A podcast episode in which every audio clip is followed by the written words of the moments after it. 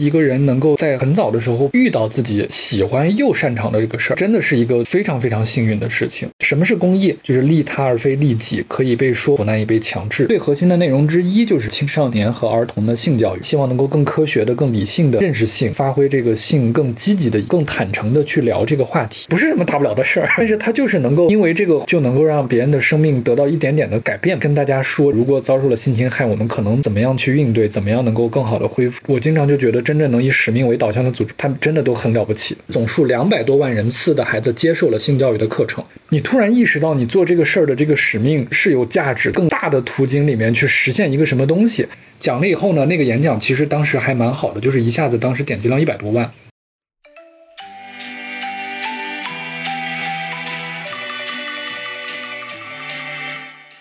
我们有时问自己，对现在的生活满意吗？我到底热爱什么？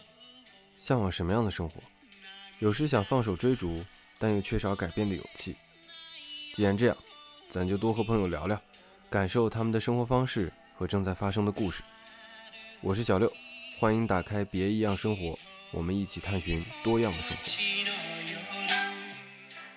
不想不想不想一样的生活，寻找别样的生活，别一样生活。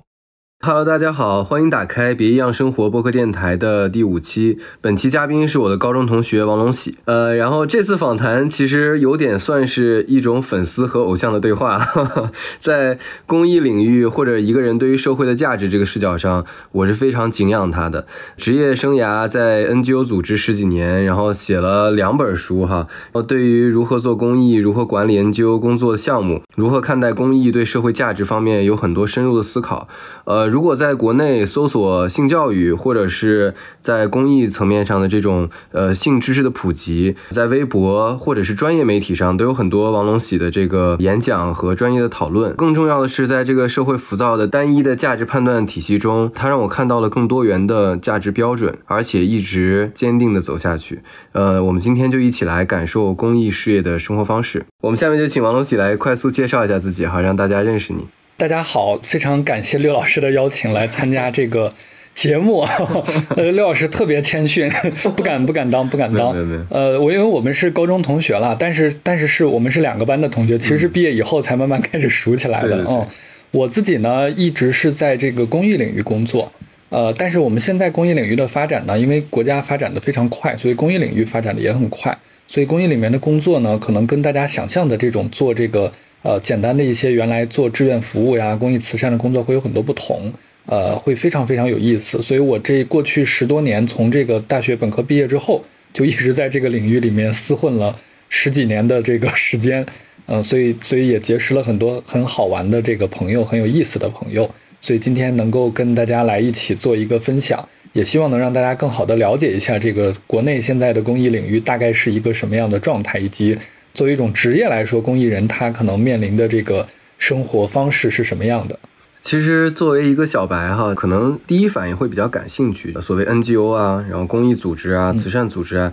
就是这到底是什么意思啊？我觉得在你讲这些定义或者讲这个展开了介绍的之前，你可以先大概讲一下你是怎么接触到公益的。理解，呃，其实是这样的，我是在中国海洋大学就读的。呃，我当时读的这个专业是环境工程，呃，因为因为我跟刘老师都是在兰州出生的嘛，这个大家可能都知道，兰州的环境不是特别好。我从小呢就参加一些活动的时候，都觉得环保这个事儿挺好的，所以当时呢就想着是学好环境，然后回去改造家乡的。呃，结果我我觉得这个非常巧啊，就是有时候人生你回头看的时候，你就觉得可能都是安排好的。嗯，我到大学里面呢，军训结束之后第二天。呃，就跟很多学生一样，都去要报一些这个社团的工作，嗯，所以我呢，当时就觉得想想做点什么好事儿呗，反正就是因为大学了嘛，就觉得有这个热心，嗯，就去报了这个爱心社。我当时报那个爱心社的时候呢，社团招募它是有一张这个表的，这个表里呢，它就有不同的部门，比如说一般的什么助残啊、扶老啊、这个环境啊等等，嗯，哎，我看到最后它有一个名字叫做同伴教育部，我就说这是啥部门，然后看底下写了一行的介绍，它写的是。大学生艾滋病预防性健康教育，哎，这个就一下子吸引我了，因为当时就是就觉得我靠，这个好酷啊！这个 大学就是不一样，还有这些东西，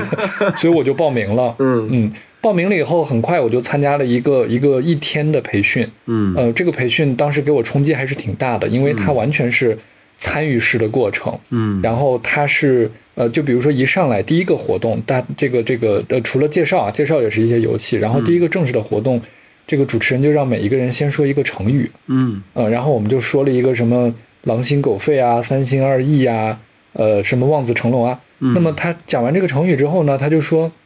我现在呢要求每一个人用这个成语造一个句。如果是男生呢，你就要说“洞房花烛夜”，嗯。大哥哥我，然后加上你的成语。女生你就是“洞房花烛夜”，大姐姐我叫。嗯。哇，然后我们就笑疯了，然后就通过这个成语开始，然后主持人就问说为什么大家笑，想到了什么，然后慢慢引导出，然后我们就说想到了性，呃，然后就开始讨论关于这个话题，所以就完全是在一种轻松的互动的方式中，呃，就很真诚的去讨论这个性可能带来的一些好的、不好的，然后分享了很多知识。嗯。呃，我我确实在那个时候啊就很受冲击，就觉得我靠，这还能这么学习，嗯，而且这些事儿确实非常非常的有意义。嗯，就他讲了很多除了知识以外的关于这个社会一些理念的东西，嗯。呃，关于这个歧视啊，关于尊重多样化呀、等等。我就觉得这个事儿我还是很喜欢做的，嗯。我也想成为一个那样的主持人，嗯，嗯。然后我就作为志愿者就加入了，加入了呢，最开始就是我做的工作就叫同伴教育，就是在我自己的同龄人中啊、比如说我宿舍的同学呀，然后我的其他的伙伴里面呀，去讲这个，给他们普及好的这个正确的性教育的知识，嗯呃，以以来避免这个，比如说什么意外怀孕呀、艾滋病传播呀等等。嗯后来呢，我才知道，就是那个社团的这个部门啊，是当时受到了我后来去的这个组织，叫做玛丽斯特普国际组织。嗯呃，它在国际上是专门做这个女性的生殖健康的。嗯那么在国内呢，就是专门做青少年性教育的。嗯嗯，所以他当时是在高校里面做很多的工作，所以就支持了不同的社团来开展这样的活动。嗯那么我当时这个爱心社就是其中之一。所以在志愿者，我我这是大学，你想这个军训完第二天就去了，去了以后，我整个大学四年都在这个组织做志愿者，哇。嗯，所以就后来逃了好多课，就就 就是正经的这个专业没怎么学，呃，然后呢，做公益，我觉得，对对对，但是我觉得这个是这个过程中呢，其实有几个经历，一个是我在做这个过程中啊，慢慢的发现，其实我在这方面还是挺有悟性的，嗯，呃，而且我也挺喜欢的，所以大家都觉得我做这些，怎么感觉到的？嗯，就是。对，就是比如说这个有一些老师在讲一些关于社会人文发展的一些理念的时候啊，我听到他讲的那个词，我可能就能感受到他背后的那些意义，呃和这个价值，嗯啊、还有就是他的推演的一些过程。但是这个，呃，我在反而是我在自己的这个专业领域，就是大学读的专业上，我感觉我好像没什么天分。呃，因为当时有这个事儿对我还挺，就我们当时大一的时候啊，这个大二的学长，他呢给高三学生补课，然后补课的时候有一道数学题做不出来了，就把我们几个大一的叫去做了。呃，大一因为刚考完高考嘛，做题能力都比较强。嗯。我其实数学成绩还算可以了，但是高考的时候一百三嘛啊，嗯。呃，但是虽然没那么好，但是我就觉得还还可以了。对，然后我呢，就我还在想解题思路的时候，我旁边那个同学已经把它算出来了，然后我就当时深刻的意识到，就是 你在这个上努力，然后考一个好成绩，比如说八十分、九十分的，跟你在这个上面有天赋是完全不同的概念。嗯嗯，所以我后来这个事儿就让我想了很多，就是你，我我觉得我把我的时间放在这个上面，如果我本身的天赋不在这儿，那可能我也很痛苦，然后我也做不出来什么我自己喜欢满意的成果，嗯所以我就在考虑我是不是适合学。虽然我对自然科学确实很感兴趣啊，包括后来学到这个，呃，无机分析化学呀，这个工程力学啊，结构力学啊，哎呀，我学的觉得确实很吃力，就是努力努力努力考也也能考个还行的成绩，但是真的就是，就觉得没有那个悟性。反倒是在做志愿者的过程中呢，第一呢，我发现这个大家对这些工作，尤其是我做的这个关于艾滋病啊、性教育的工作，大家都不是那么了解。嗯嗯、我就觉得它很重要，但是大家都都比较避讳。嗯第二呢，我在这个过程中确实感受到了我自己的成长，嗯，就是我在里面人能够变得慢慢越来越反思各种各样的这些社会现象，然后反思我们的一些教育的过程，所以就觉得它很好。所以整个四年，我就觉得对我是一个很大的改变。因为大一的时候我在学校里做工作，大二的时候呢我就去了别的学校，大三的时候我就开始参加一些社会性的，比如说这个嗯给工厂的工人、女性工人来做这些工作。呃，然后到了大四的时候，我就能去参加一些这个项目的一些督导啊、活动啊等等，就相当于提前进行了四年的岗前培训吧。嗯，其实当时大学毕业的时候，我并没有说直接到我的到这个马利斯特普北京办公室总部来工作。嗯，我当时是有过一段时间的一小段时间，很短，但是但是确实那段时间有点有点茫然，因为我们我跟六老师都是这个在兰州的一个区，那个区主要都是中国石化、中国石油这些大厂的，所以从小到大。没有过什么特别的经历，我自己就觉得我以后的路肯定是读大学、念研究生，毕业以后然后去一个国企什么工作。但是我觉得大学的生活呢，改变了我很多，就发现其实可以有很多不一样的人生。尤其是我做这个志愿工作里面，就接触到了非常非常多，就是那个时候看跟主流社会生活完全不同的人嗯，所以我就觉得，如果我继续念这个研究生的话，也能念。但是真的就是觉得这。三年下来，坦诚一点说，就是又浪费国家资源，又浪费我的人生。嗯，我因为我自己现在就还平时挺爱读书的嘛，呃，但是如果一定要让我选一本对我影响的书，我觉得大学的时候看到李开复写的那个《做最好的自己》，嗯，呃，就是哪怕后来看了很多那些什么非常深刻的书，但是我觉得确实实事求是的讲，这个书对我的影响比较大，就是因为当时很茫然的时候，我受那个书的鼓励，我就觉得我还是人生那么短，我就还是要按照。我自己更理想的生活去尝试一下，嗯，所以我就决定不考研了。不考研了以后，当时正好呢，毕业的时候，呃，马利斯特普这边北京总部有一个职位，啊，然后我就到了这个北京总部来，然后就开始正式的工作。一零年的六月份吧，啊，就是咱们应该是一起毕业。对。然后毕业了之后，我就一直工作，工作了在这个组织工作了十年，一直到去年年初，然后我就离职了，嗯，然后休息了一年，后来又来了呃现在的这个三一基金会。所以大概就是这样的一个过程吧啊。嗯，听完你的完整介绍，里面有很多细节，我们一会儿会展开聊啊。我觉得有两个很明显的感受，就一个是你其实是非常幸运啊。虽然每个人的人生都不太一样，但是你在大学的那四年，其实相当于在。一直做一个反思，就是你到底适合什么？你一直在对比你的这个专业的学习和你在做公益的时候那两边的这种，呃，你是从天赋层面的反差，但其实那种让你感受到哪一个是你最适合的方向，这种过程对于很多人，我我这后面因为的工作原因啊，接触到很多在思考说自己到底适合什么样的工作，这种人就很多时候，包括我自己，可能是大学毕业很久以后，这个问题都还一直是心中的一个问号。你像。相当于在大学的那四年就已经把这个问题想清楚了，这是一个非常幸运的事情啊，我觉得。嗯，对我跟你想法完全一样，就是我后来也是想到，其实一个人能够在很早的时候遇到自己喜欢又擅长的这个事儿，嗯，这个真的是一个非常非常幸运的事情，不是每个人都能碰到的，所以我就特别感激，就是当时。碰到了这个事儿，我觉得因为有那个契机，可能未来才有这些的变化。对，就这个，一方面是缘分，一方面其实你也是一直是打开以一个开放的态度去接受不了解的事情。然后包括你你想去爱心社，然后你看到了那个性教育，你觉得哎这个感兴趣，然后就去试了一下，发现嗯确实是。而且听到你的这个细节，你讲的时候，他们其实是有一个非常正式的一个培训，那个培训的引入的方式其实还是设计的比较专业的。他知道大家可能呃需要有一个门槛去。接受这件事儿，然后第二个就是你刚刚提到李开复那个书，这本书对我的影响也很大。我当时就一度非常痴迷的，就是看那本书，然后后来还去参加就他的那个签售会。哇塞，就是明白。刚好在北京嘛，在这方面我也是一直在想，就对于自己来说最适合什么样的生活，然后自己最适合做什么。就这件事情也是这个做这个电台的最初的一个想法。对我还觉得挺幸运的，就是你你一开始介绍的时候就聊到这个话题了。马利斯特普十年的这种公益的工作，我相信对你其实是有有很大影响的。包括前面那个大学那四年，其实也是他的这个组织下面的工作哈。然后你可以借着这个讲公益组织，你可以先给我们做一个定义哈，因为我我相信有很多同学听到这个概念了以后，心中飘过两个词，就是公益怎么定义的哈？就是因为有很多什么 NGO 呀、公益啊、慈善啊，然后志愿者呀，就是这些概念其实对于大众来说是混在一起的。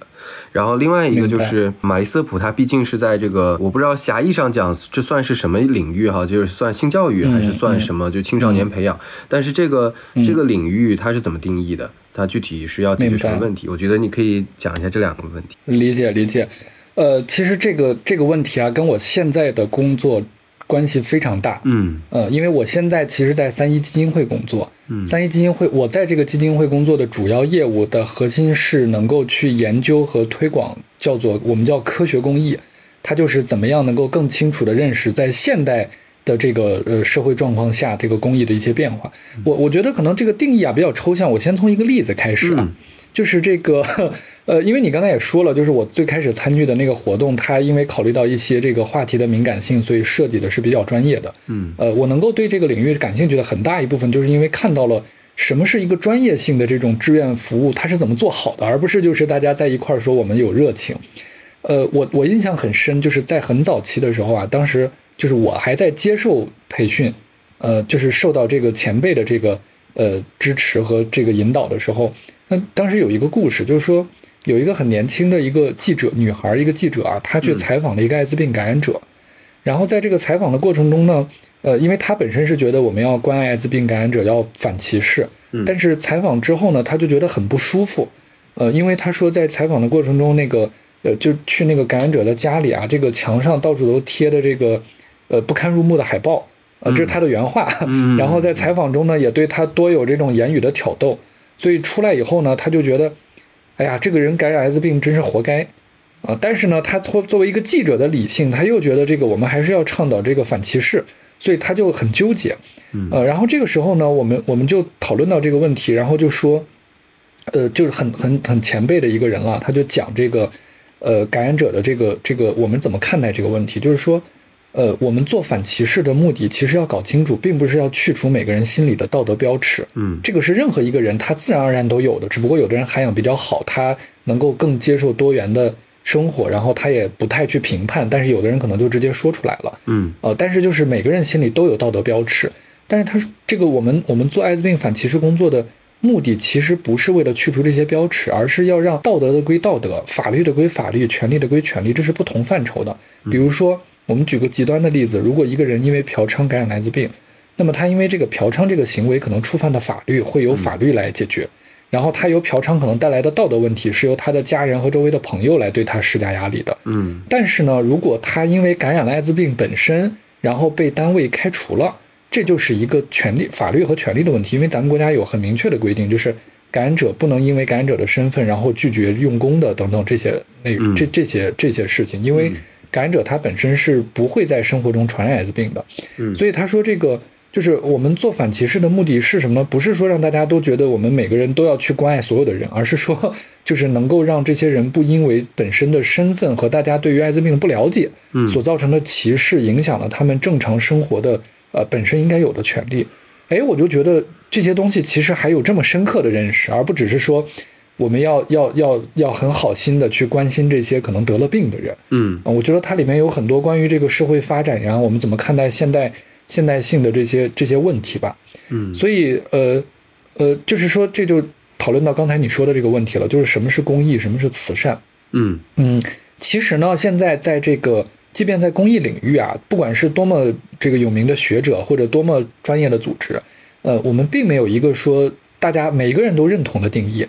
啊，因为它本身这个还是一个语言的概念，就像我们想给这个文化呀、想给政府呀、想给这个呃商业下一个定义一样，我们可能都有不同的争论、不同的流派。但是大体上啊，大家会比较多的人倾向于认为，慈善和公益有一些比较特征上的差别，就是公益相对于慈善，第一，它更注重专业性，嗯，第二呢，它更注重这个组织性，嗯第三呢，它更注重公共性，嗯，就慈善它更多的是一个。对个体的捐赠，而这个公益呢，更多的是一个公共的一个福祉的一个考量。嗯，呃，我可以再举一个很具体的例子，咱们当时中学的时候啊，我兰州嘛有一份这个兰州晨报，这都是每个每个城市都有的这种报纸。嗯，我记得高中的时候我就看到过一篇这个兰州晨报的报道，就说这个。呃，有一批企业家，他们给山村里的孩子捐了一笔钱，支持他们上学，但是一年之后他们就不捐了。呃，为什么呢？就是因为这一年的过程中呢，没有收到任何一个孩子的感谢信，他们就觉得这些孩子不懂感恩，所以就停了。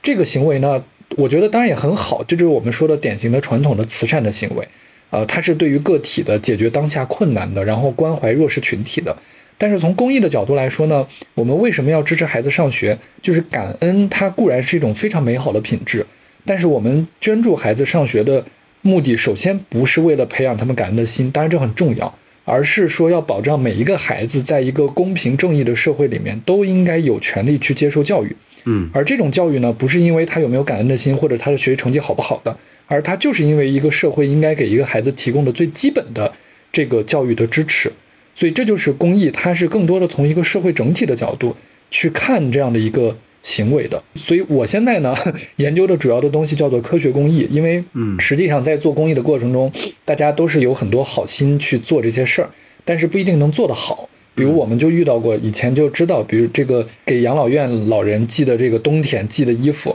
然后你箱子一打开，然后这个老奶奶一打开一看，里面都是短裙，啊，然后这个夏天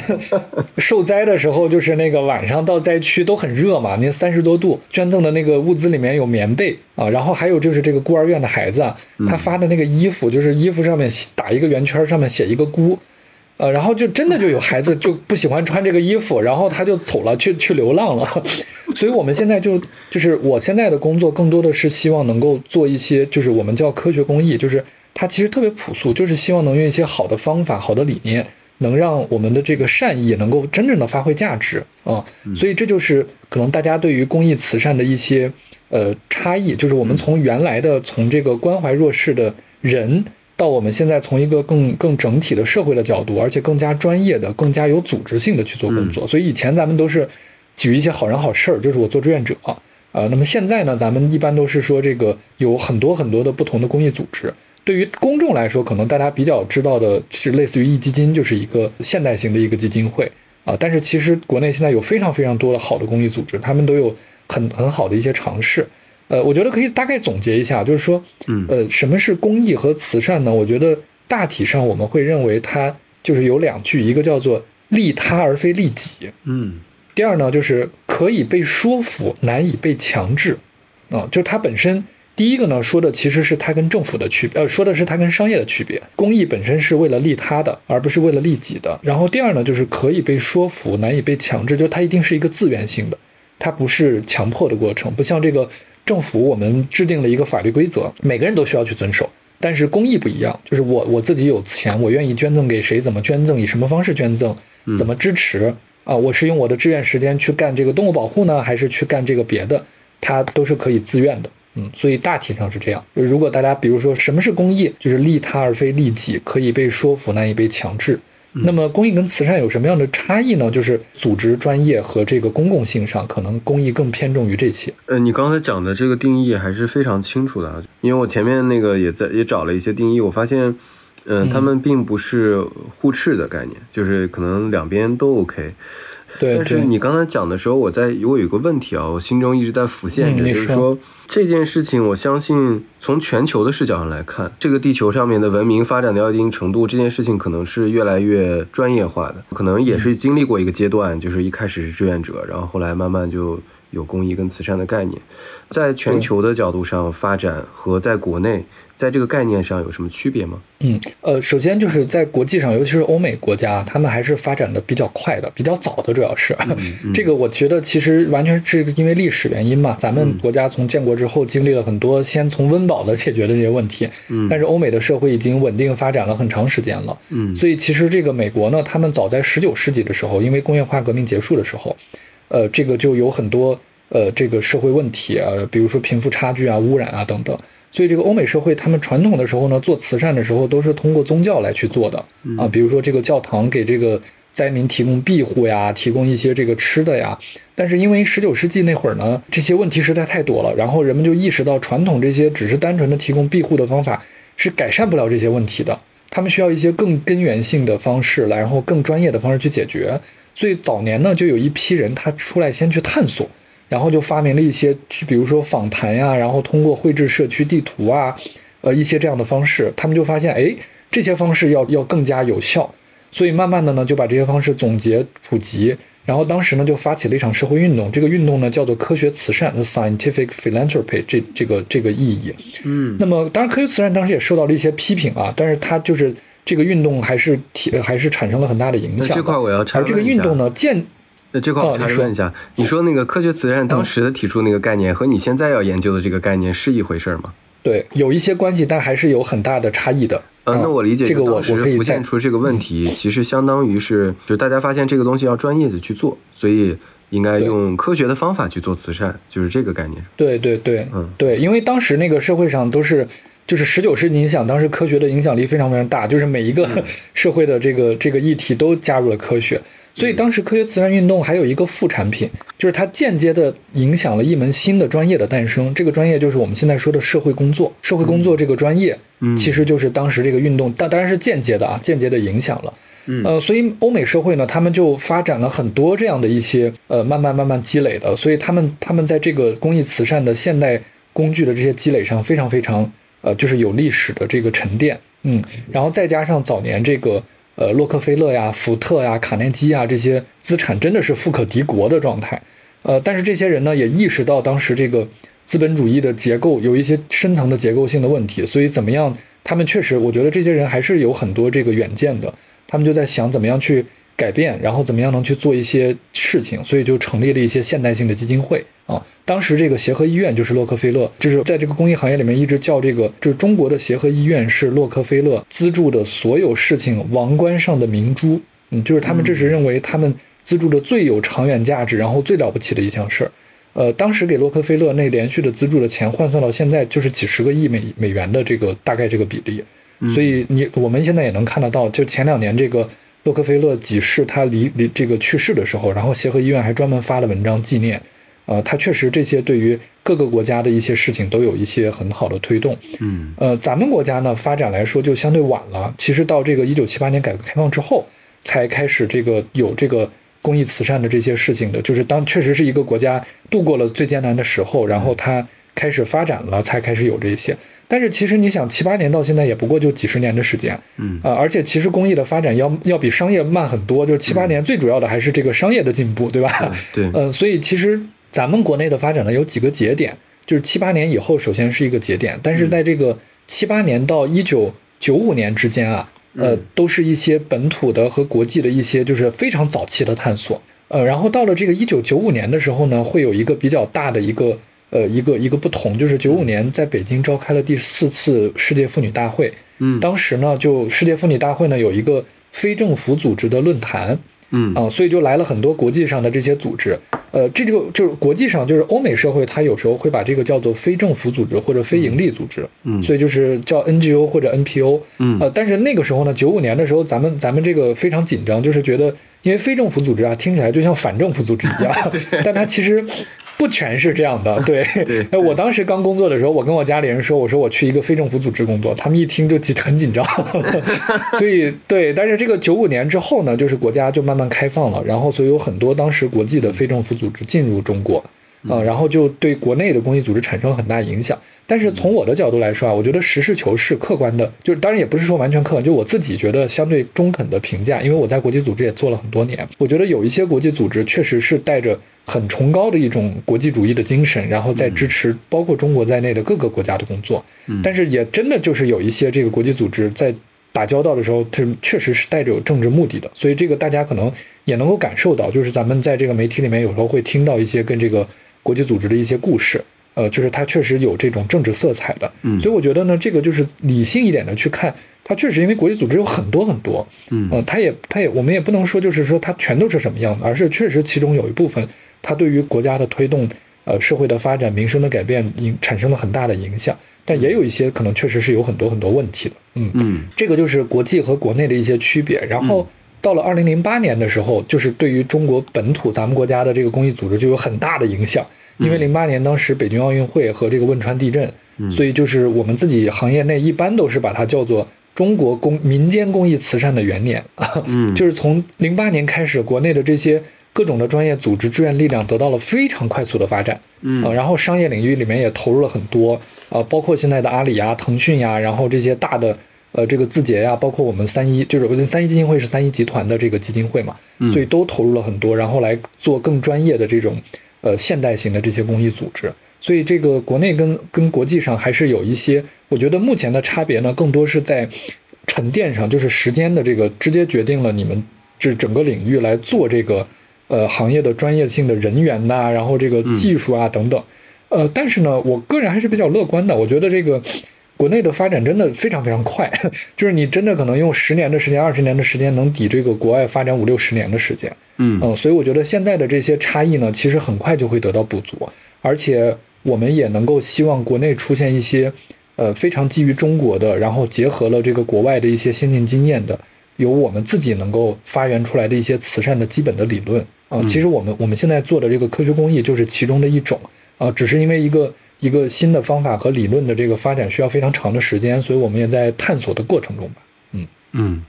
OK，你其实是完整的讲了一下，就是大概全球的这个阶段和国内的这个阶段哈。接下来可能就要聊一些，就是关于你这个玛丽斯特普的这个经历哈。因为上一段，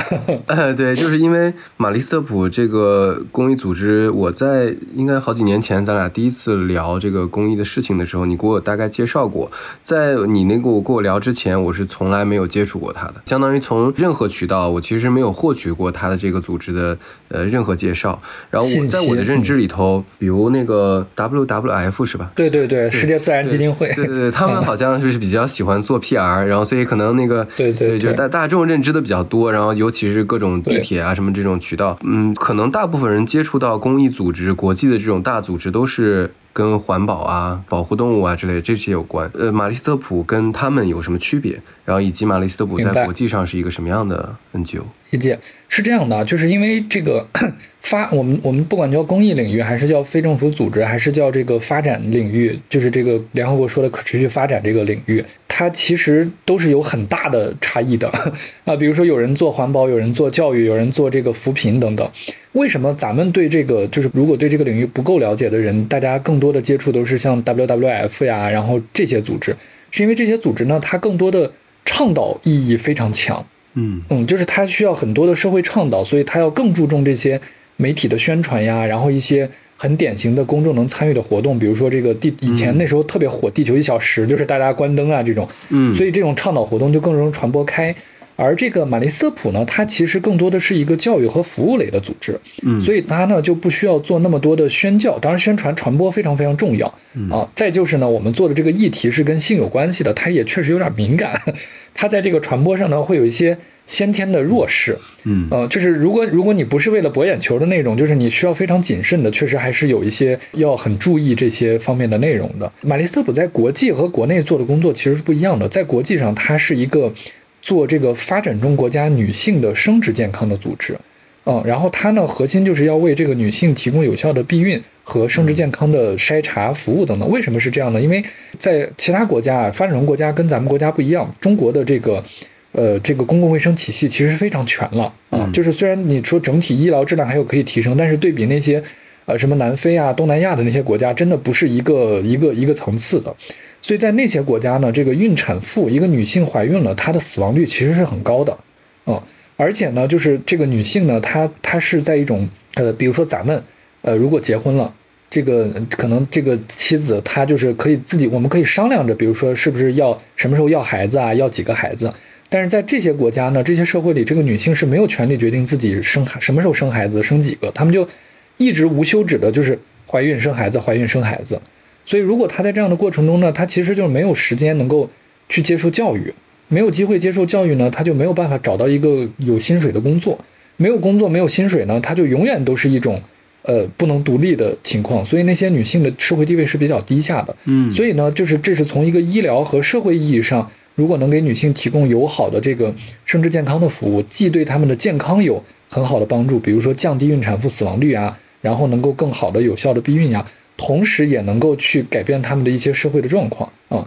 所以我们就玛丽斯普在全球的，它有一个这个使命叫做 Children by Choice, Not Chance。它的意思就是希望每一个孩子的诞生啊，都可以是父母的选择，而不是这个被动的意外。就是这个有很多很多都是因为没有避孕意外怀孕，所以带来了很多发展上的一些问题和风险。咱们国家其实也有很多。就是你想，这个少女如果未成年怀孕的话，你说她是生还是不生，对吧？这就是会对人生造成很大的影响。所以她在国际上更多的是做这个的，但是在在中国不是这样，因为因为咱们国家其实这方面已经做的做的相对来说是很好的了。嗯，这个孕产妇死亡率非常非常低，嗯，而且相对来说，这个尤其是现在这个女性的这个地位比原来还有了明显的提高吧？啊，虽然说还是有有这个。呃，更多进步的空间。那么我们在中国做的是什么呢？就是青少年和儿童的性教育。因为性教育，咱们小时候都知道，咱们就这么长大的，其实没接受过什么性教育的。对，会遇到遇到很多很多的问题，所以我们更多的是希望能够更科学的、更理性的，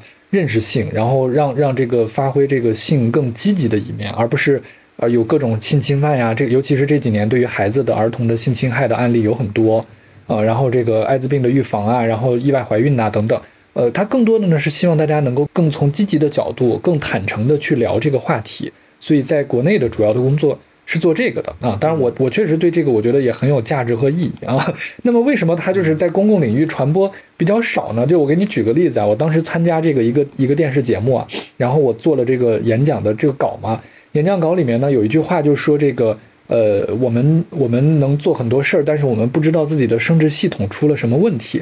然后当时那个有一个这个编辑啊，他就说生殖器哦，我说的是生殖器官，他说生殖器官这个词。不易出现，不文雅，然后他就给我改了，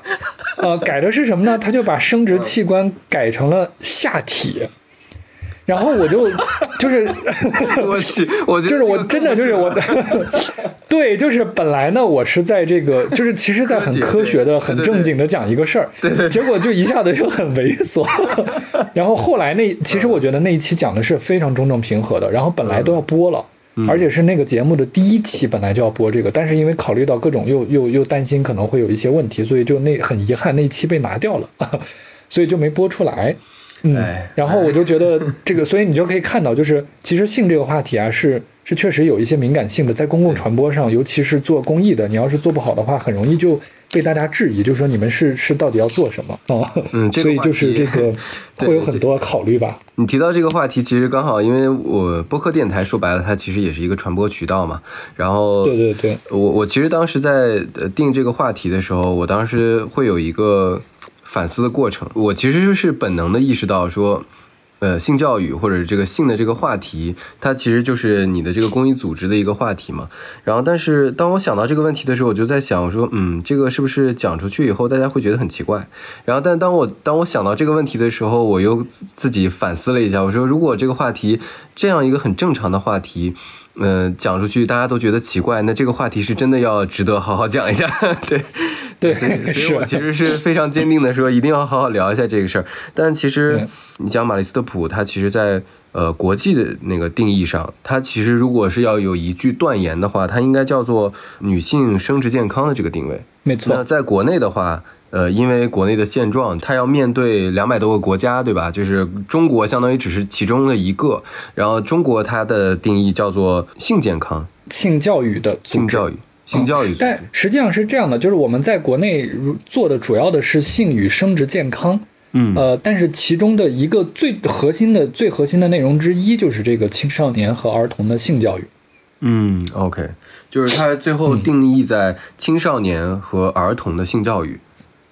对，呃，而且我这个就插一句啊，就是因为公益领域呢是一个很大的领域，呃，它大体上呢可以分为两种，一种叫做补偿性的项目，嗯，啊，就比如说我们给这个残障人呀，然后给这个贫困的人员啊，遭受家暴的妇女啊，这个都是补偿性的，嗯，啊，但是另外有一部分呢更少一些，现在就是我其实性教育呢就属于一种发展性的，就是它本身呢就是不是。大家说一下子解决那么马上要命了，就是我不去解决这些人就生活不了了，或者说什么疾病我不去救助他可能就要去世了。嗯，而我们做的更多是发展性的，就是当一个人想要变得更好的时候，一个社会的人想要更完整的成长的时候，他所应该有的东西。所以像类似于比如说呃这个性教育，然后类似于现在非常非常少的组织在做的一些死亡教育，啊，还有一些关于这个音乐艺术的教育，啊，这些呢都是属于发展性的工作，就是发发展性的项目。对，所以其实即便在公益领域里面呀，呃，早年的时候，这个性教育也是一个就在公益这个相对来说比较偏门的领域里面，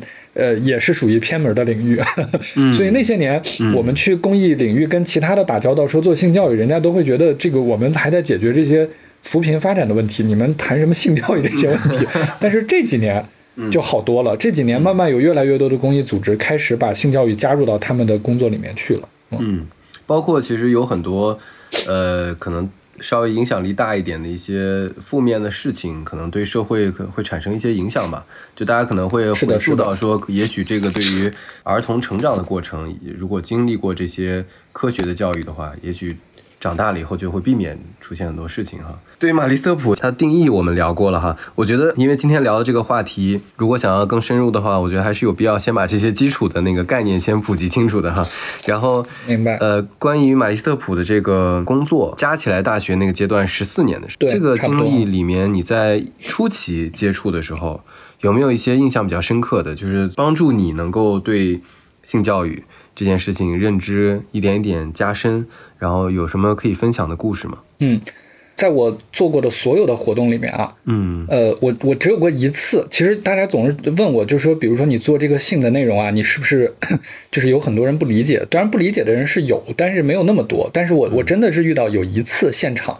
就是一个，我后来了解了一下，她是这个少数民族的女孩儿，嗯，所以她确实对这个可能相对于普通的孩子更忌讳，嗯。然后呢，我在我因为我们在讲这个环节，其中有一个环节呢，就是这个安全套的使用，嗯嗯，就是教大家怎么用用安全套。当时是在大学啊，就是在大学里面。然后我讲到那个环节，拿出安全套，虽然前面已经做了很好的铺垫和脱敏，但是那个女孩还是直接起来离开了啊，就离开现场了。嗯，呃，我觉得这个是一个大课。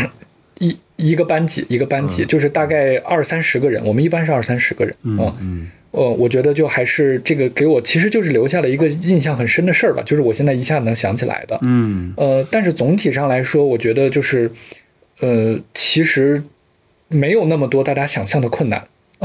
就如果你真的是很好的去沟通的时候，大家相对来说都还会理解。当然，有的人听完之后啊，确实可能他不太认同，但是他还是能够跟你心平气和的去对话的。嗯，呃，还有呢，我我觉得比较有意思的就是二零一一年的时候啊，我有那么一段时间在南京工作。嗯，我当时工作呢的主要的工作就是去，呃，主要工作之一吧，就是去各种酒吧啊、饭店啊、KTV。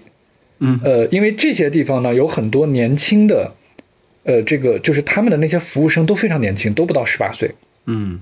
然后他们就比这个同龄在学校里读书的人有更高的性方面的风险，啊，比如说这个这个艾滋病啊，然后比如说一些这个性疾病的感染啊等等。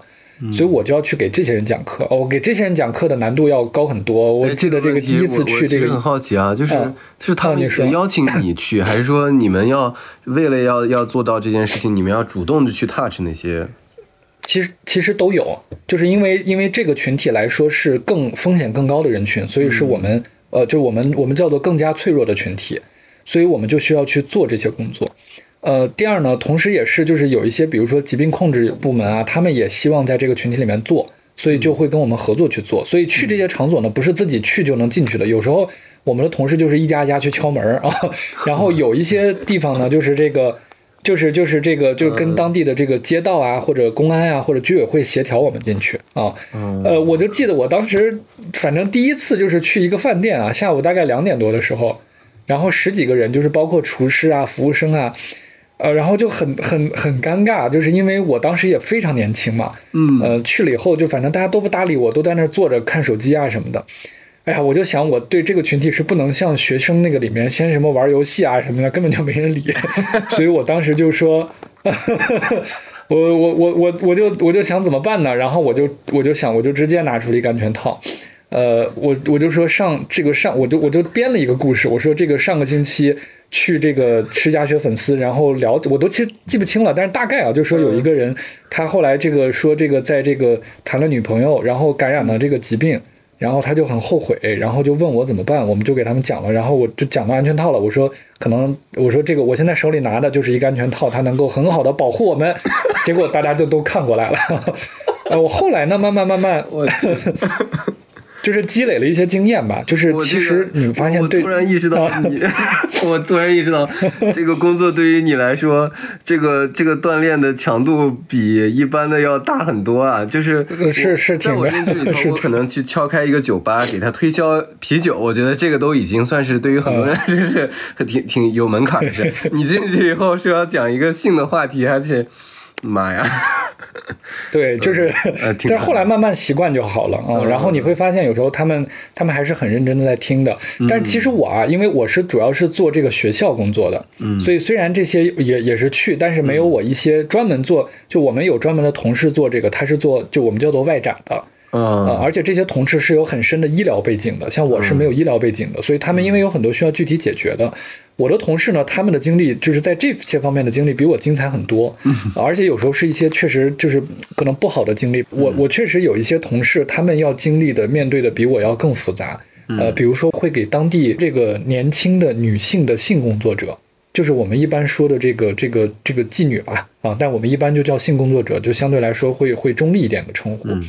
他们呢有很多的这个风险，而且有很多女孩她确实是因为各种各样的原因，所以我们一般就是，当然它法律是法律的问题，但是我们我们更多的是从一个健康的角度，呃，如果从这个健康的角度能够让他们更好的去采取保护的措施，就能够更好的避免实际上疾病的传播，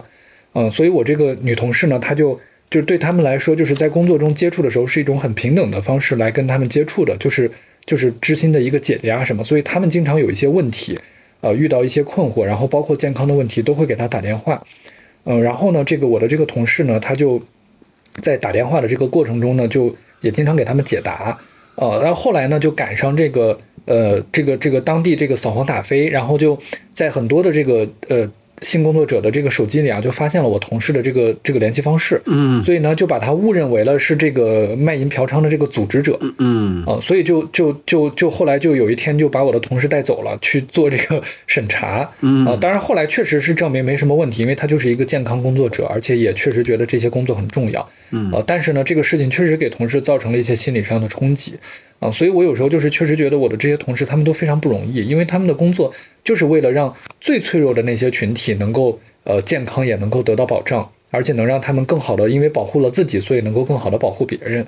嗯，所以他们要面临很多很多各种这些方面的问题啊，他需要需要去各做各种的这个呃这个中间的协调等等，我觉得他们是很不容易的。我相对来说更多的时间还是在这个学校里面和一些这个。更更这个可能社会光明面的东西，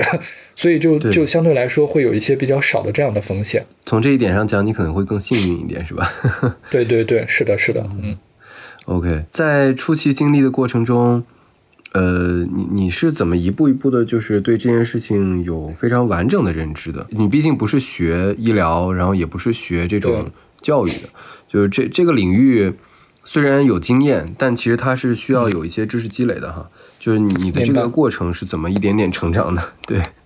理解。我觉得这个其实就是就是钻研呗，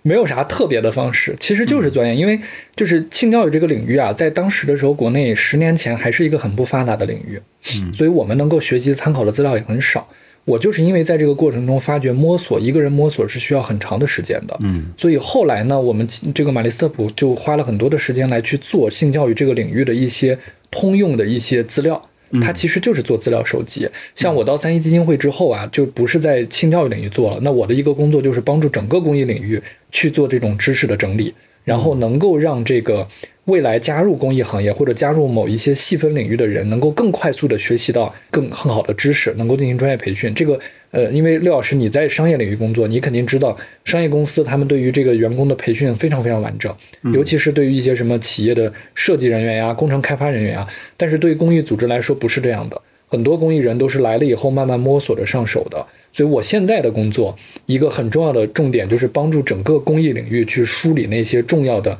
知识信息，然后能让未来的这个公益组织的进入公益领域的人快速的了解这个领域的一些常见的工作方法呀等等，嗯，所以这就是这是这样的工作，所以我觉得它其实其实没有什么，就是就是钻研，就是你要花时间心思去去了解，而且还要还要更多的去去看一看不同的东西，嗯。我我觉得这个在这个领域工作还是很开阔眼界的。我们去这个做有做这个青海的项目的同事，他是在这个藏区给那些牧民的那个女性来做生殖健康的。嗯，呃，我其实对那个项目非常感兴趣，但是我从头到尾都没有去过，因为青海的这些牧民啊，这个牧民朋友们他们非常的友好，就是。我，但是我是不能喝酒的，嗯然后他们呢，就是跟你熟了，就是在那个草原上跟你这个呃唱歌啊、喝酒啊，请你请你喝酒，你那个时候不喝酒就是非常不尊重别人。但是我又不能喝，所以我就很羡慕，我就不能去。但我听他们讲了很多的故事，就是在当地啊，他们教这些女性的第一个事情是先要教他们穿内裤，然后呢，第二就是教他们在这个月经的时候怎么样更好的能够处理，保证健康啊，然后在当地给他们建一些水站。让他们一个月呢能够一一个月或者两个星期能够去洗一次澡，去冲一下这个，更好的去清洗自己的生殖系统、生殖器官。所以就是一些非常非常朴，从这些朴素性的工作开始做啊。我觉得就这些东西啊，见到了很多，呃，就是就是你能在这个过程中见到一些。这个社会发展的差异，就能够更更更深刻的去理解这个社会，确实是需要很多的努力才能达到一个更更更平等、更好的社会。就像咱们那个十九大说的，就是呃，能更深刻的理解了我们为什么现在社会的主要矛盾是这个不平衡、不充分发展之间的这个矛盾，嗯，就能看到这个生活差异其实非常非常大的。我当年有一次啊，在这个 受邀去北京的一个打工子弟学校去去呃讲课。然后我去了那个学校，我也是感慨，因为那个学校其实就在北京的北京市内，啊，它没有那么偏，就是室内，就是一个小时就能到的地方，呃，但是没想到就是在那个地方竟然还有那样一群孩子，就是就是明显的感觉到跟周围的那些，呃，就是这个高楼大厦呀，然后现代性的东西格格不入，啊，我就我就觉得就是做这些工作确实能让你更深刻的理解社会，嗯。嗯，那你你刚刚讲的这些细节，就是，呃，一一方面是你呃看到的，然后也有你的同事经历过的，就是有没有一些，呃，你在就因为你的主要的这个场景是在课堂里头去给呃就是青年和少年哈，就是这这些场景里面有没有遇到过一些比较典型的事情，或者说对你印象很深刻的事儿？嗯。呃，也有不少。我我我也是举一些正面的和负面的例子吧。嗯嗯。我我我可以先举一个负面，这个确实给我影响还是蛮大的。就是我有一次呢，在讲课的一个过程中啊，因为这个讲课的过程中，他是有一些志愿者在帮忙的。嗯。就是就我我是受邀去给别人讲课。嗯。然后呃，讲的时候呢，讲完了以后，因为我是讲性教育嘛，我就请每一个人能呃分享一些自己今天的一个感受。嗯。有一个女孩呢，她就用比较激烈的语言。跟这个在场的这个男生就表达了说，呃，男生一定要之后学会尊重你的妻子、你的太太，呃，尊重你的女朋友什么之类的。嗯，呃，这个就是我当时对他留下了一个深刻的印象。后来分享到另外一个人呢，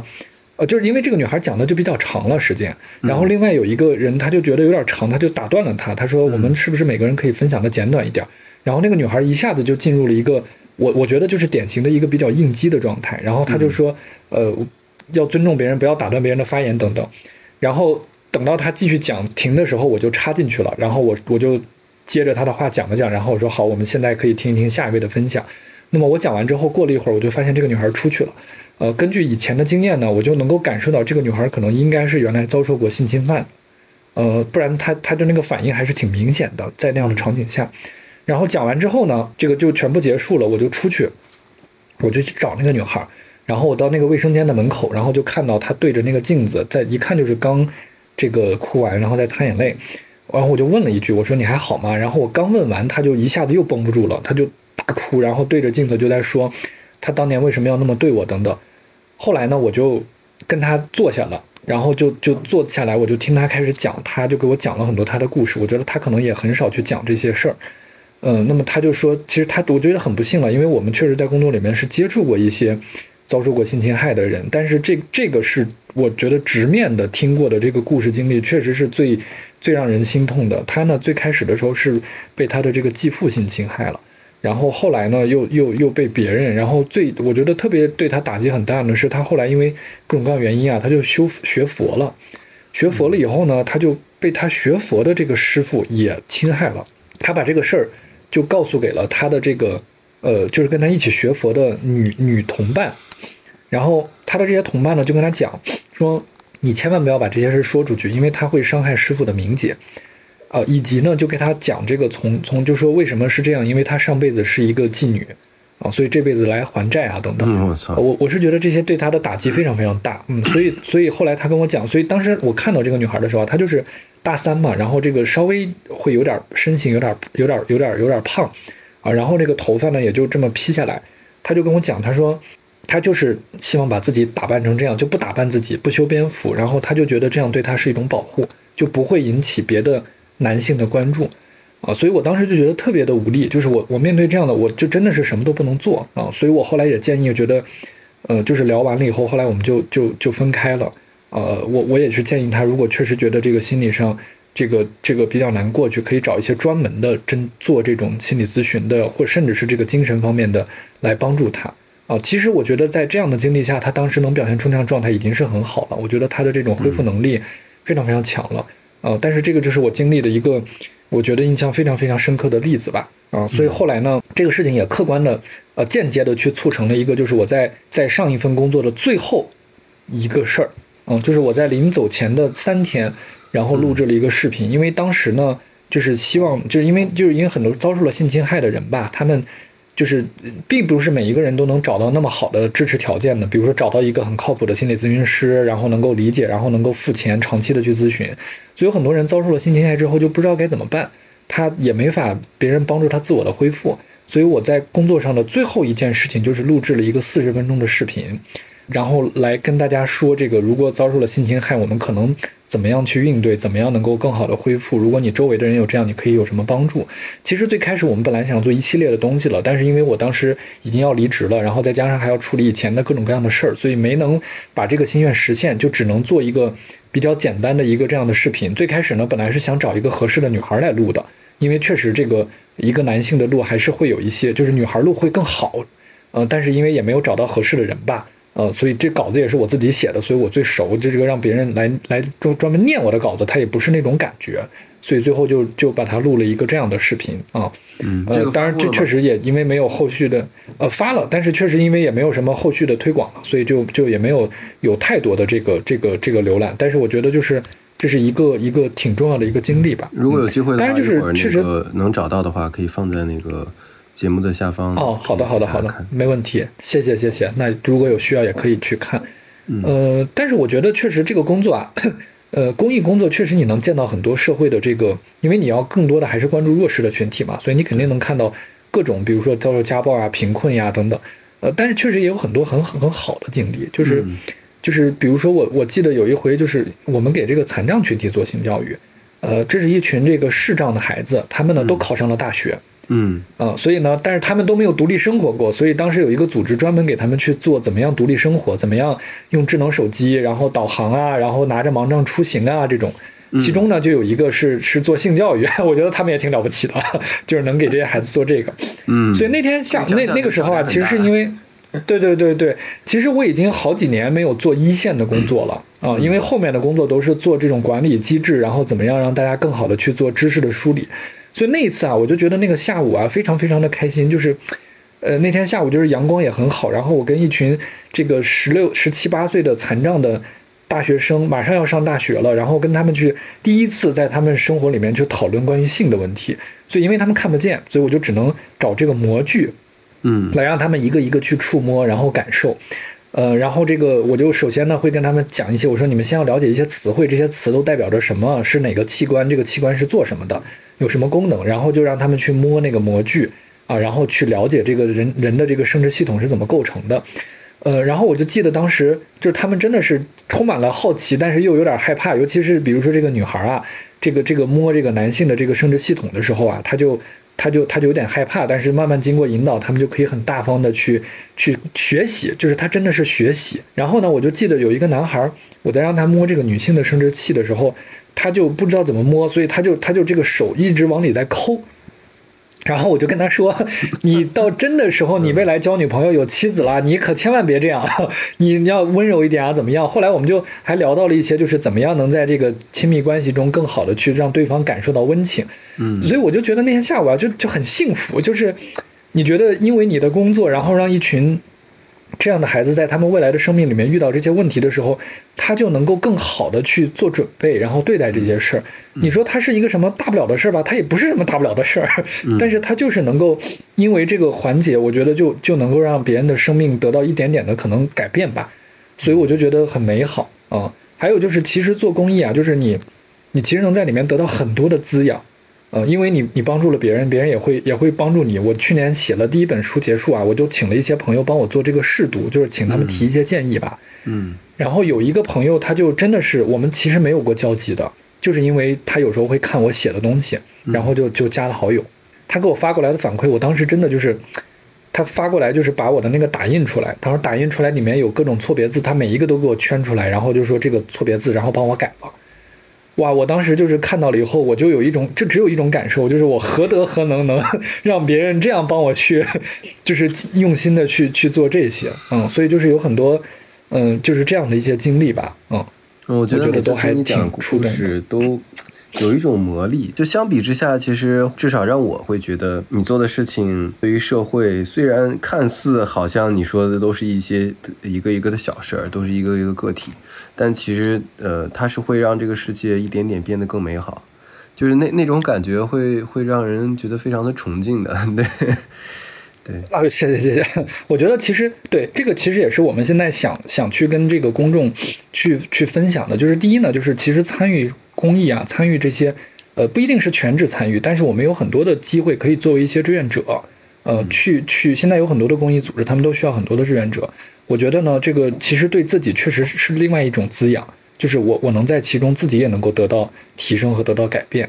呃，但是呢，同时另外一个角度讲啊，就是呃，我们做的这些工作确实是能对社会有一些帮助的，但是呢，它也并没有那么的，就是说大家想象的那么崇高。对我们来说，我们觉得更多的。他就是一个职业工作者，这个职业的工作的要求就是要做这个。就像比如说，你是在这个商业公司里面，商业公司呢，其实他只要认真的，我觉得每个人呢能够坚守好自己的岗位，我做好了这个产品。我们都知道商业的这个力量多么巨大，就是这个给大家创造了很多就业岗位，然后做出了很多咱们现在用的这个会议、这个网络视频这么方便，都是商业非常伟大的了不起的成果。所以我觉得就是。其实每一个岗位，每一个不管是在政府、商业还是公益，只要能认真的做好的工作，都会对社会有不同的推动。只不过它推动的角度是不一样的啊。而且我我们也在想努力给大家去除的一个印象，就是公益组织啊，它它一定它跟每一个领域一样，它也会有很多很多的问题。呃，我们这个领域也会有很多，比如说这个效率低下。嗯，就比起商业来说，就是有很多商业的人士进入公益，就说哇，你们这个实在效率太低了。这也是为啥我们现在做科学公益，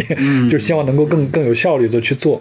呃，公益领域呢，也有一些，比如说我们说的这个政政治斗争啊，然后包括各种这个呃可能不好的那一面，比如说我们都看过一些关于公益的报道，这个资金的不透明，然后这个挪用使用，呃，它在发展的过程中，尤其是快速发展的过程中，就会出现很多很多的问题。呃，所以呢，我们就是其实会比较担心，就是公益这个啊，它跟商业不一样。商业比如说出了一个丑闻，大家就觉得不觉得这是个什么事儿，就是当八卦看就过去了。但是公益领域啊，一旦出一个丑闻，整个公益领域都会牵连，就都会受到影响。对，大家把这个词就直接泛化了。是是是，所以就是呃，确实我们也会面临到这样的一些东西，也是对做公众的一些倡导也很重要。比如原来包括我家里人都问过我说，你做公益怎么还要工资呢？呃，这个这真的是，就是不要工资没法生活，而且尤其是你要做这个技术的积累，你要做更好的东西，要用更雇佣更更更这个专业的人员，更有水平的人，那他一定是需要有一些这样的一些呃这个这个方式的，所以就是这也是我们需要去跟这个公益领域里外的人去更多沟通和倡导的。啊，就是他确实他的发心都很美好，但是他也没有大家想象的一定说要抱着一个崇高的改善社会的目的啊，在这个里面有很多很多各种，我我记得啊，当时，嗯，呃，我我在去马利斯特普之前啊。呃，当时我的一个那个项目总监给我打电话，他后来我去了，他离职了。然后，呃，当时其实是有一些反复，就是有不同的人来通知我可以去，我不能去啊。我那个时候也感受到机构内部的一些这个这个问题。然后他当时给我打电话，我觉得说的很中肯，就是他说这个呃，他叫我小龙啊，因为是一个是一个很很资深的一个大姐了。他是说小龙，你要明白，呃，你你在踏入职业职场之前，你要明白。任何一个组织，不管外界描述的它多么美好，在组织内部一定有一些不能拿出来去公开讲的东西。公益领域也是一样，就是它确实这个领域里面有很多很好的人，他们带着理想，带着奉献了一生，真的是为了他人的这个幸福而去努力。呃，但是依然有很多那种，就是他他并没有什么崇高的意识，而且会面临很多很多的。问题和困难，所以他说你你你要做好准备，你如果要进入这个领域，你就要面对有一天你以为的那个理想的世界，其实并不是那样。但是如果你克服了这个过程中走过去，你还能够在这样的环境下保持着那样的初心去工作，我觉得还是很好的。嗯嗯，这个呃，我觉得这个大姐还是呃非常善很很中肯的，对对对对对对对对，是的。那那你事实上就是你却走过了十年了，你再回头看的话。呃，有遇到过就是这个过程吗？其实其实有挺多的，我觉得，呃，但是我自己来说啊，我还是相对很积极的一个人。就是第一呢，我觉得就是尤其不管是原来马利斯特普也好，还是现在的三一基金会也好，我觉得这些组织都很好的，就是呃，从根本上还是一个很正直的组织。嗯，就是它可能会有各种各样的问题，任何组织都是这样的嘛。嗯，呃，但是就是它在一个大是大非面前还是保持着正直的，而且这个组织的领导人和负责人。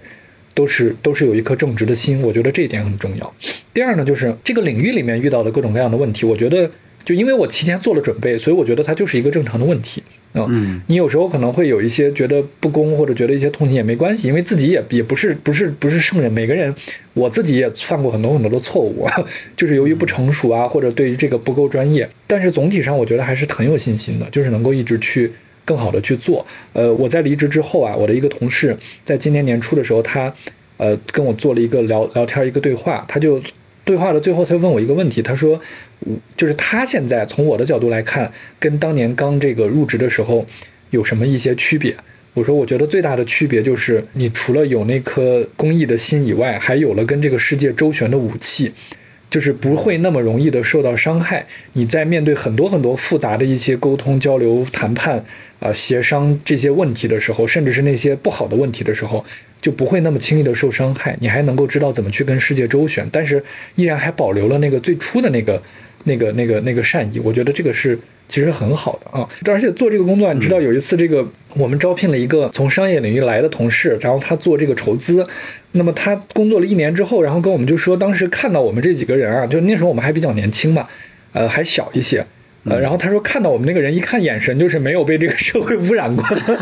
然后我当时就说天哪，这个这个是你是经历了啥呀？说出这样的，后来慢慢时间长了我就明白了，就是我也真的是能感受到这个。呃，公益领域里面的有一些人，确实你看到他，就是他虽然经历了很多，但是大体上还是保持着这个这个奉献的一个初心的。但我觉得确实也是回到刚刚刚刚说的，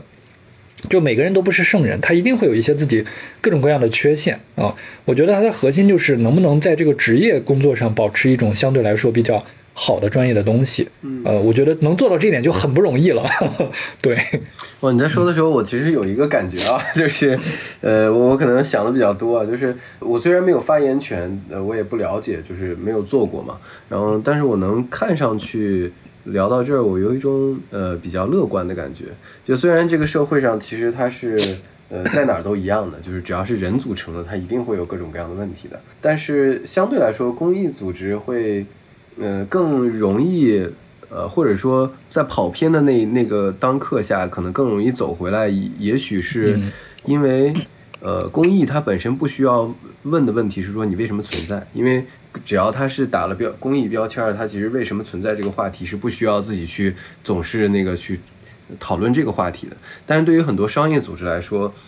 它的使命和愿景，有的时候他是很容易，有的时候跑着跑着跑偏了，或者是忘掉初心是什么了。但是公益其实它是时刻提醒着你，这个组织存在就是因为这件事情存在的。所以当跑偏了以后，它其实会纠错会更快一点。我不知道这个这个是不是这样的。嗯，我我觉得其实就是好的组织啊，伟大的组织，不管是。政府还是这个商业还是公益，都都是这样的。就是他，你比如说咱们这个党就经常问说不忘初心嘛，就是在想我们到底最开始建立这个党为了这个国家到底是要干什么。然后商业组织也是，就是经常会我比如说我听到原来呃有很多这样的故事，亚马逊啊、阿里啊都会问说我们的使命到底是什么。公益组织也是这样啊。我当时就是我我原来经常给别人讲这个，就是这个。对我触动真的是很大的，就是我刚刚工作的时候看一个午餐会，那个午餐会的视频其实就是我们的呃玛丽斯特普的这个创始人，这个组织的创始人，他的名字命名的对吧？呃，其实不是，就是我们组织的创始人叫 Tim Black，嗯，呃，他创始的时候呢是用了玛丽斯特普这个人的名字来命名，因为玛丽斯特普他其实是历史上十八世纪一个非常有社会影响力的一个工作者。所以为了纪念他，然后后来创立这个组织的时候就以马利斯特普命名了。但是这个创立者本身呢，他不是马利斯特普，他他他是一个英国人，对他叫 Tim Black。我当时呢就是看这个午餐会，是这个 Tim Black 他已经退休了，是这个董事会的成员，然后跟这个新任的这个这个 CEO 的一个对话。那么对话的这个过程中呢，那个新任的 CEO 就调侃说，这个 Tim Black 他就是一个特别不在于预算的人。啊，就说这个让很多资助方都很头疼，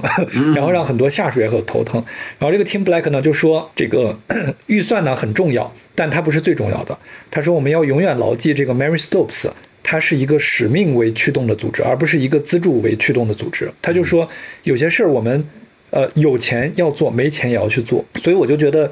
哇，我说这个这个领导水平高，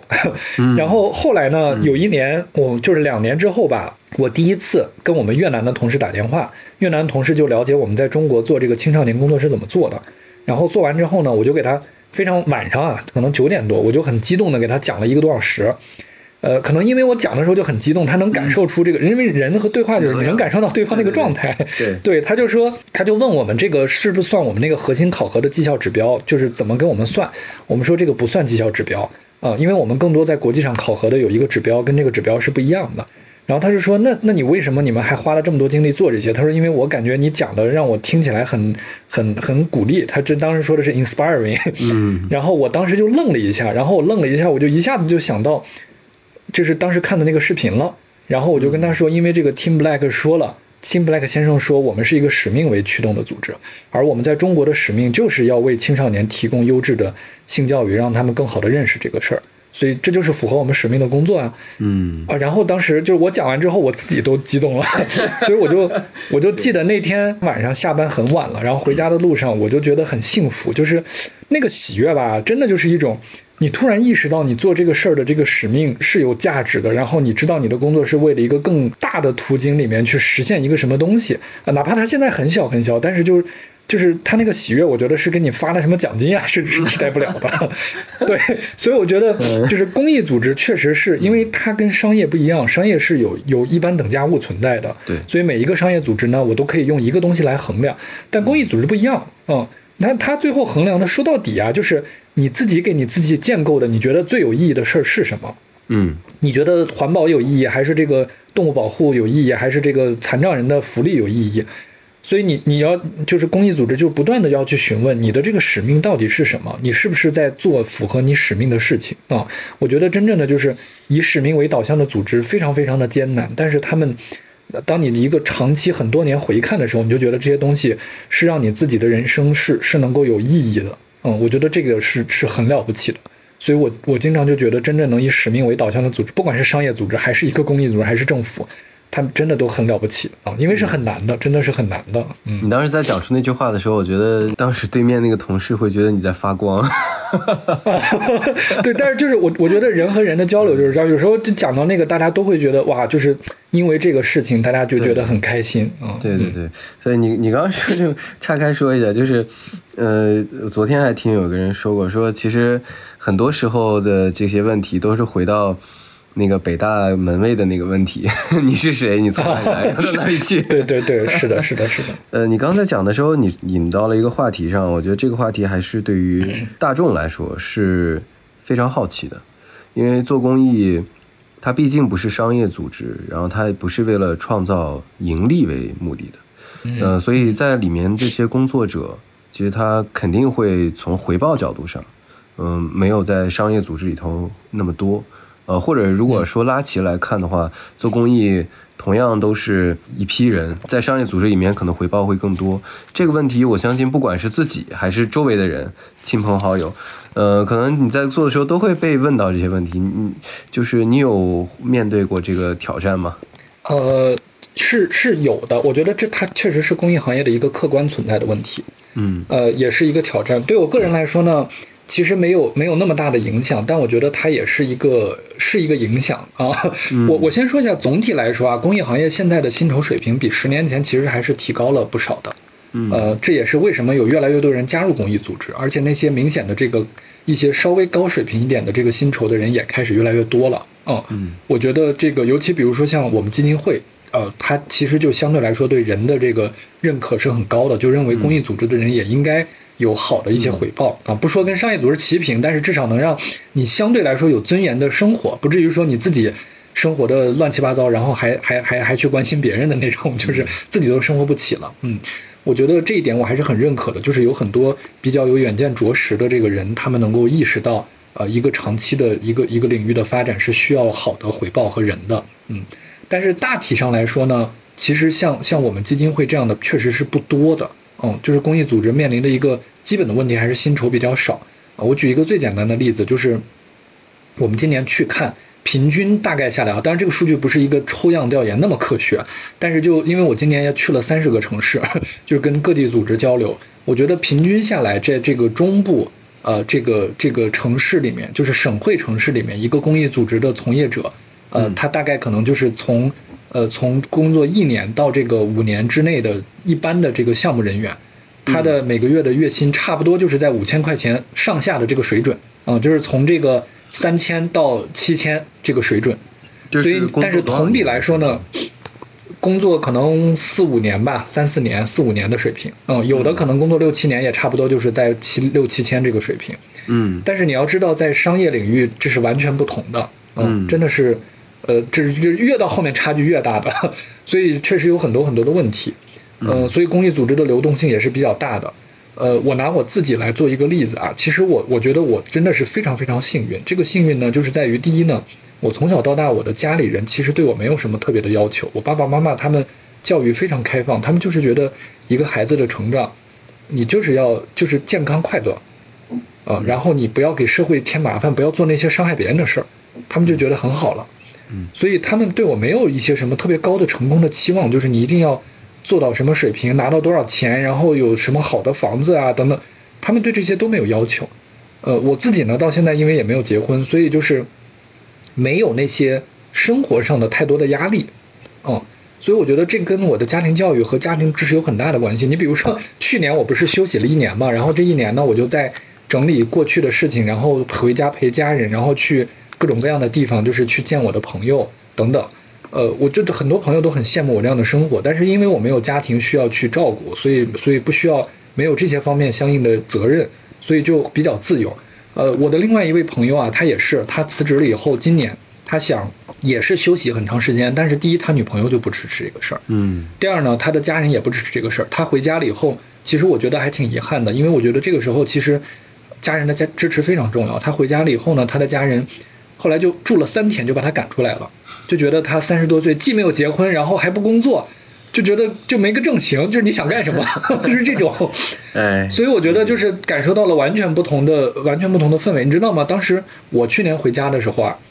我们最开始我们家里人都很照顾我的情绪，因为他们以为我休息一年，对他们来说，这你想三十多岁突然休息一年不工作，嗯，我们家里人都以为我是那种就是人到中年，然后因为干的不顺心，然后就。就回家了，被迫无奈，呃，所以呢，你你知道我回家刚开始的时候，我妈就，对，就很心酸，我妈就安慰我，她说这个。呃，你你这个你你你就是不用没事儿，就是不要有负担，回来就安安心心在家休养，就是说有妈可以养着你什么的。我你知道我又又又真的对我又又觉得又又好笑，但是又真的很感动。嗯，我觉得有这样的父母真的是很难得的。然后是在家里待了一段时间之后，他们就发现，哎，我好像真的是就是在一种很快乐的情况下，对，而且有时候我还就因为确实我觉得这几年做的还是有一些结果的。呃，虽然辞职了，但是有时候会给别人做一些直播，而且有的是商业性的直播，就他还还还还挺赚钱的。嗯。然后我妈就对我妈就问你，你直播你赚钱吗？我说赚。她问我多长时间，她一听，哎，她说你这个啊，你这这一个直播还挺赚钱的，就是状态还挺好的。嗯。所以就是。对，就是就是就是，我觉得这个其实我还是挺幸运的。对于公益组织来说，标价的是吗？比如像那个有人想找你，然后你会有一个标准价，比如一小时多少钱？呃，一天多少钱？对对，还是也不一定，也没有没有，还是要看商业，还是要看那个不一样。但是商业真的很赚钱啊！我我我给你举一个例子啊，就是我去年离职之后啊，本来是有一个机会，就是有一个大的品牌公司，他们因为有很多高级客户，所以他们每年呢会给一些高级客户做一些各种各样的分享。啊，一般呢都是关于那些什么经济啊，关于这些呃，就是经经济学啊什么这些的。但是因为这些客户呢都有孩子了，所以呢他们就想组织一个性教育的，呃，因为他们在全国做，然后每一每一场就可能要做个好多场，然后就来问我，然后当时谈价钱，他还问我，你知道当时我都懵了，他说你这个价格是包不包含？是是按小时算还是按天算？然后问我这个就是助理的钱怎么算？我当时都想着我是不是说没助理就很掉价？但是最后啊，就是真的是谈的那个价格，就是整个加起来的工作时间一共是二十天的价格，跟我原来一年的工资还要多，所以就是商业领域真的是我就觉得好赚钱，呃，只不过特别遗憾就是啥呢？就是后来因为他们往上就是在最后报的时候就没通过，他们就觉得这个性的话题啊还是有点敏感，那些高级客户不知道能不能接受，所以最后就又改成了关于历史文主题了啊。但我核心呢就是想说这个这个公益领域跟商业领域确实有很大很大的。差异，尤其是越往上发展越大。我觉得这个客观来说，对于公益组织的人士，呃，他他就是一个先天的问题。你就想，如果是一个，我就换一个立场想啊，如果我是需要在那样的就是一个一个普通的家庭里面，呃，需要去结婚，需要去负担这个房子，需要去这个呃等等孩子的上学，它真的就是一个很大的负担。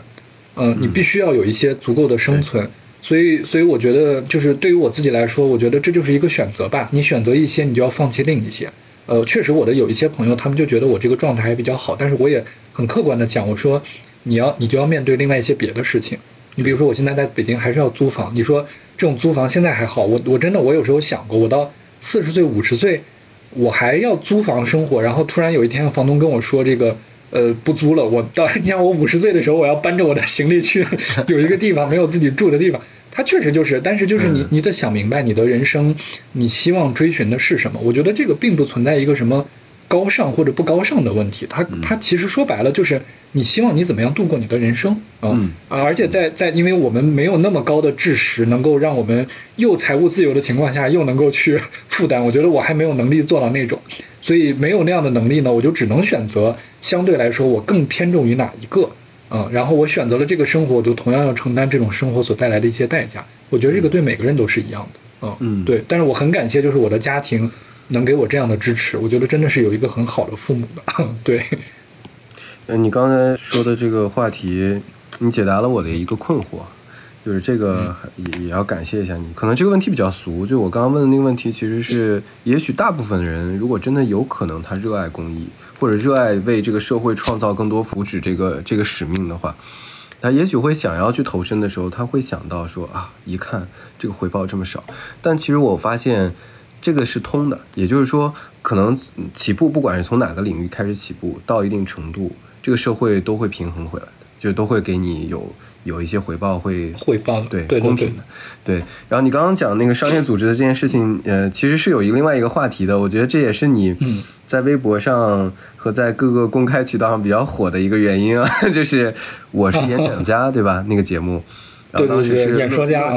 啊，对演说家对，然后乐嘉当时是导师是吧？是一个算是这个角色。然后那个节目是一个什么样的过程？对于你来说是最终现在回头看有什么样的影响？你可以分享。明白。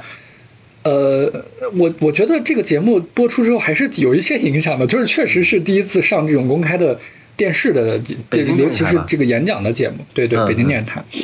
我我觉得第一呢，就是当时有这个契机啊，是因为我我我觉得这个也是，就是这说起来都是非常一长串的。最早呢，是因为在中科院它有一个讲坛，呃，这个讲坛呢就是请各个领域的专业人员去讲，但是它一般都是自然科学领域的事儿。然后呢，他们就希望有一些社会人文的，而且在他们非常关键的转型的一期，所以他们就还缺一个讲者。缺一个讲者以后呢，因为其他那些讲者都是真的是大牛，我觉得我我也很幸运的，就是，呃，我们从这个实实际的角度来讲，因为做一些比较主非主流的领域，所以因为这个非主流的领域竞争没有那么强，所以你可能不需要有那么高的水平，你只要稍微做的好一点点，可能就能被别人看见。所以当时呢，就是，呃，他们就缺一个人，缺一个人呢，当时我们之前的一个志愿者，这就是很早年的志愿的影响了，志愿者毕业了以后，他就去那儿工作了。然后他就说：“哎，我认识一个人，我觉得性教育这个话题是很不错的，他也比较会讲，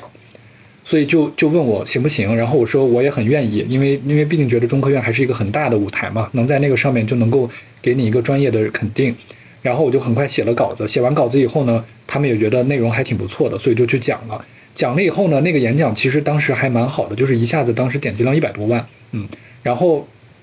这个演说家的人就是因为算是非常高了吧。”对对，已经还是挺高了啊！而且我我我的那个演讲是当时那个节目，就是整个那个中科院的那个格致论道的讲坛，呃，里面点播量最高的。后来是那个徐颖，就是那个北斗女神，哇，我那个那个根本就不是一个层级的，她那个点击量是国民级的，呃，但是就是因为那个那个还是起到了很好的传播的作用的，而且它是中科院的，它不是一个什么别的节目的那种，所以演说家的人呢，他们在找选题的时候就觉得性教育是一个很好的选题，他们就看到了这个视频，然后看到这个视频以后就觉得我还挺适合的，所以就来联系了。本来呢，刚开始联系的时候，第一个我就直接回绝了，因为我就觉得这个公众人物吧，就是就是我其实挺有点担心的啊。娱乐圈是吧？对我，也不是娱乐圈，就是我觉得公众，因为你我跟你说啊，就是公益领域的这个公众人物啊，其实挺挺挺负担挺大的，因为就是你一旦成了，你一旦打上了公益的标签啊，你就大家对于你的这个道德要求就非常高，对你可能就是稍微哪个地方有点问题，就我我就不想，我就觉得这个好没意思啊。所以我就拒绝了。拒绝了以后呢，嗯，就后来就就就这个反复，因为经过这个编导的劝说，然后我跟同事商量，大家也确实觉得这个性教育一直没有一个公众的发声的平台，所以我觉得也可以去试一试吧。然后，而且而且就是说心里话，我确实还是挺喜欢演讲的啊。嗯，我觉得演讲这个事儿对我本身是一个兴趣。嗯，所以后来呢就去了，去了以后就很可惜，就是第一期没播。然后就第一期讲性教育的正经是没播的，因为也是考虑到风险啊各种各样的问题。嗯，所以第二期呢讲这个性别的内容，就性别平等的内容，在演说家播了。嗯，然后播了以后，再后来呢就就又去了演说家，又播了一期，做了一期这个呃关于色情制品的，我觉得都还挺挺有结果的。哦，所以也是因为这个就期是你的第一第一个播出来的那一期，